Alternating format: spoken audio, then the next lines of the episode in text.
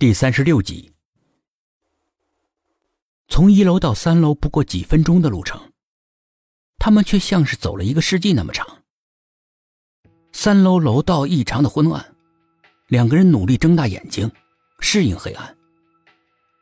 楼道里到处都是蜘蛛网和厚厚的灰尘，一个个指甲大小的蜘蛛在蜘蛛网里面爬来爬去的，弄得薄薄的蜘蛛网不停的剧烈的摇晃着。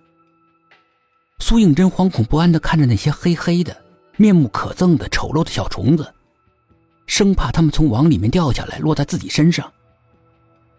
忽然听到了一声救命，那个声音仿佛是从很远很远的地方传过来的，远的就像来自于地府。苏应真冷汗淋漓，眼珠也游移不定，他曲着眼睛四处扫描。突然，他两眼圆睁，嘴巴张大，惊恐的注视着楼道的墙面。灰白肮脏的墙面上布满了许多人影一样的水印。那些人影像是被封在了墙里。更可怕的是，苏应真清清楚楚的看到，他们在那里面做着无谓的挣扎。薛品涵一见到他这个模样，就知道他又看到了什么不可思议的东西。明知道自己看不见，还是顺着他的目光看过去。斑驳的墙面上，除了肮脏的印记之外，什么都没有。他刚想问，背后突然传来了一股凄冷无比的风。已经是盛夏了，怎么可能会有这么冷的风？薛品涵的心里面咯噔一下，他回过头，身后不知道什么时候站满了人，个个脸色铁青。眼神冰冷，没有一丝热气，就像死人一样。他们全都是死人，或者是全都是鬼。薛品涵和苏应真紧张的连气都不敢出，屏住了呼吸，眼都不敢眨一下，惊恐的注视着他们。他们异口同声发出机械的声音。你们出不去了。五个字如同魔咒一样，带着无尽的严寒，将他们给冻住了。惊慌的，眼睁睁的，无计可施的，看着他们慢慢的靠近。忽然，一道耀眼的白光从苏应真脖子上的蓝宝石里面射了出来，光芒瞬间扩展，充满了整个空间。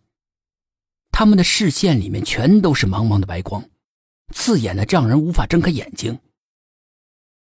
大约过了几分钟之后，光芒倏然消失了，跟着消失的还有那些群鬼。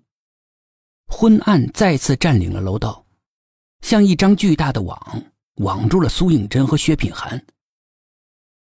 楼道里安静的能够听到自己的呼吸。两个人定定的站了很久。这才悄无声息的走到萧剑的门口，门仍然是轻轻一推就无声无息的开了。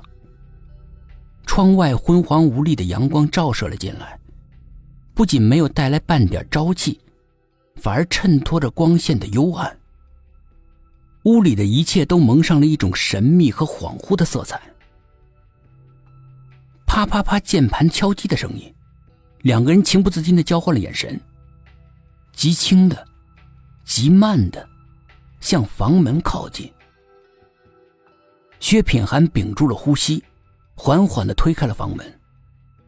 打字的声音像突然折断的羽箭一样戛然而止，电脑也立刻黑屏了。两个人又是一身冷汗，心剧烈的跳动着。背后似乎有人在靠近，苏应真极快的回过头去。